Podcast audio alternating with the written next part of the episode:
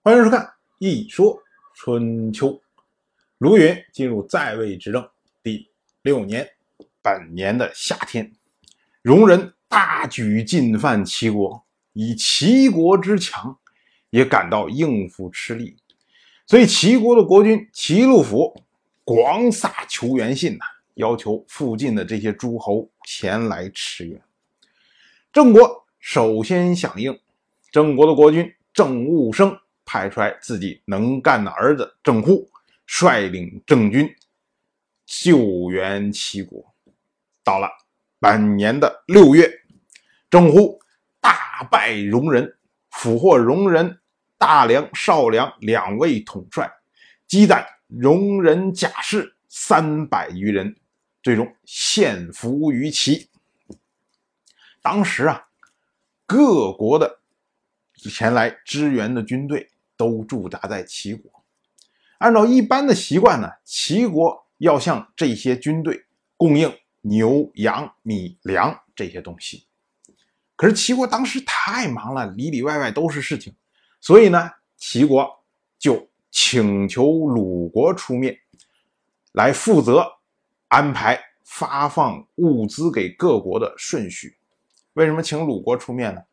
因为鲁国是齐国的婚姻之国，两国关系近呐。结果呢，鲁国就把郑国排在了后面。我们前面讲过，薛侯、滕侯去朝见鲁国的时候，鲁国当时把滕侯排在了前面，原因是因为滕国是鲁国的同姓国，都姓姬；郑国也是鲁国的同姓国。也姓姬，但是问题这一次是鲁国代替齐国来排这个顺序，而齐国是姓姜的，所以呢，同姓国这个待遇就没办法给郑国。而鲁国为什么把郑国排在后面呢？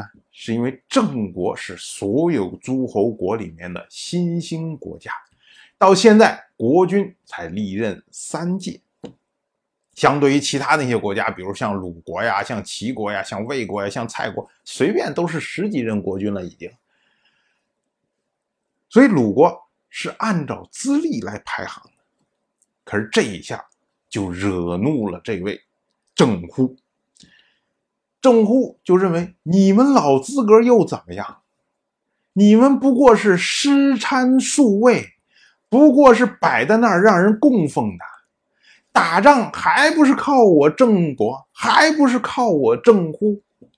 你们出过什么功劳啊？可是如今到排次序的时候，你们拿出来老资格，抹杀我的战功，不服。所以郑乎对鲁国由此就非常的愤怒。这种情绪在几年之后引发了鲁国的。一场灾难。我们再说郑乎这一次跑来驰援齐国，大胜戎人，齐禄府都是看在眼里的，所以齐禄府呢就向郑乎提出来的结亲的请求。这个不是齐禄府第一次提这样的要求，在卢允和齐禄府的女儿结亲之前。齐禄府就有心将女儿嫁给这位郑乎，一方面是因为郑乎这个人英勇善战，是个人才；另外一方面，郑乎是郑国的法定继承人。所以呢，对齐禄府来说，如果能够跟郑乎结婚，一方面保持了齐郑之间的关系，另外一方面可以对郑国的下一代施加一定的影响力。何乐而不为啊？可是郑乎拒绝了。有人就问郑乎啊，说你和齐国之间结亲不是挺好的吗？你有齐禄府作为你的老丈人，有齐国作为你的靠山，将来你继承了郑国的国君宝座，那不是稳如泰山吗？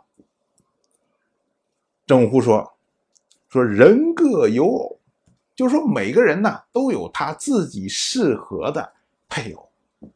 齐国虽然大，但它不是我的亲家。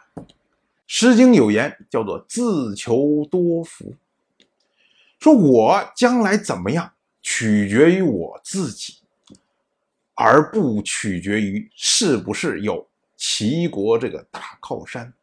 所以齐国就算大国又如何呢？对我又怎么样呢？无所谓。我们说郑乎真是好男儿。春秋借君子之口称赞郑乎，说他是善自为谋，就是说这个人呢，他有他自己的想法，能够保持自己的原则。可这一次呢，齐鲁府二次提出来要跟郑乎结婚啊！那当然了，那个他之前的女儿已经嫁给卢允了，他还有其他的女儿再嫁给郑乎。可是郑户依然拒绝。郑户说啊。当年齐国没发生什么事儿的时候，齐鲁府提这样要求，我还不敢答应。现在国君的命令，哎，也就是郑武生的命令，是要求我来救援齐国。可是我回国的时候，带着媳妇儿回去了，这成了什么了？这成了郑国劳师动众，就为了给我娶亲吗？国人会怎么看？所以这件事情不能答应。所以我们说啊，郑乎这个人呢，有立场、有想法、有原则，但是太骄傲。所以，虽然一个如此英勇善战的大好男儿，最后没有好下场。当然，这是后话。我就这么一说，您就那么一听，谢谢收看。